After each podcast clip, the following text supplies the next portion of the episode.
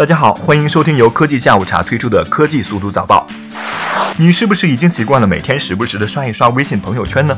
很快，来自支付宝的生活圈功能就要上线了。在微信钱包公开挑战支付宝钱包之后，支付宝也要推出生活圈功能来抢微信的饭碗了。在最新内测的九点二版支付宝中，朋友列表顶端出现了生活圈入口。众所周知，除了广告之外，炫耀称得上是微信朋友圈的核心内容。倘若以消费为核心内容的支付宝也加入这一功能，炫耀很有可能会变得更为直接。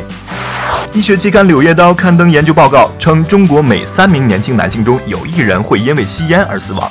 不过，如果烟民戒烟的话，死亡数字将会下降。据英国广播公司十月九日报道称，牛津大学、中国医学科学院以及中国疾病预防控制中心参与了该项研究。研究显示，中国三分之二的年轻男性有吸烟习惯，大部分是在二十岁之前开始抽烟。除非他们戒烟，否则一半的烟民将会因吸烟而死亡。继昨天交通运输部出台关于网络约车的征求意见稿之后，各大出行平台都积极响应，表示会积极配合交通部与地方交通主管部门在网络约车方面的管理。意见稿并未明确如何将私家车转为营运车辆，但提到会将具体权力交给地方。据北京晨报报道，过半车主表示，即使北京允许将私家车转为营运车辆，他们也会慎重考虑。毕竟这里面牵扯到转正的成本以及各种手续问题，只是想赚点外快的普通司机很有可能会选择退出。保时捷车载系统换苹果，称安卓盗窃核心信息。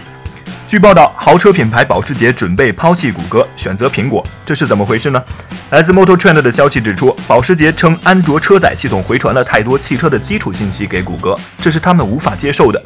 保时捷言下之意是，谷歌不能收集我高端车型的核心技术信息。目前，保时捷决定在2017年推出的两款911新车型上转投苹果阵营。苹果已在中国大陆关闭 Apple News 新闻服务。根据《纽约时报》的报道，消息人士表示，苹果已在中国大陆禁用了 Apple News 应用。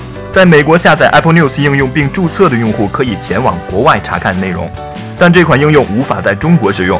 在中国，当用户打开 Apple News 的消息流时，将无法看到所选媒体的新闻。应用内会显示一条错误消息，目前无法刷新。当前地区不支持 Apple News。霍金表示，地球将被人工智能或是外星文明征服。在最新的一次讲话中，霍金表示，如果人工智能没有征服人类，那么先进的外星文明将会这样做。霍金还说，如果外星人造访地球，那么其后果将会类似于当年哥伦布抵达美洲。那对于当时的美洲土著人而言，可并不是什么好事。他说。这样的先进外星文明可能会是流浪民族，在到处寻找可以征服和殖民的星球。对此，我想说的是，正所谓 “no 作 no die”。相比于人工智能或是外星人，人类自己毁灭自己的可能性应该会大一些吧。好了，今天的科技速度导报就到这里了，我们下期节目再见。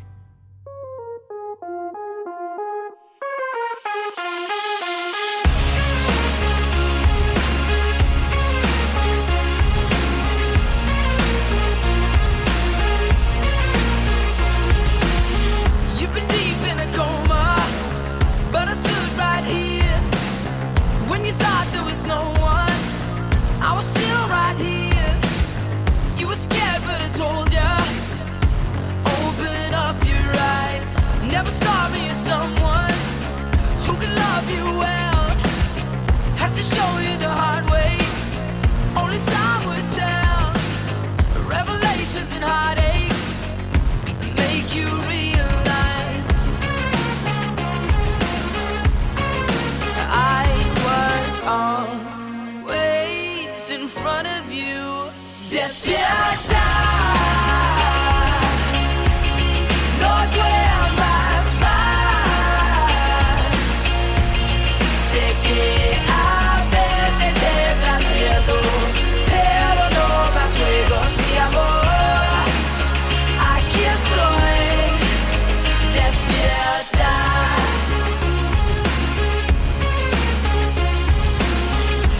deep in a coma, but I stood right here. When you thought there was no one, I was still right here. You were scared, but I told you.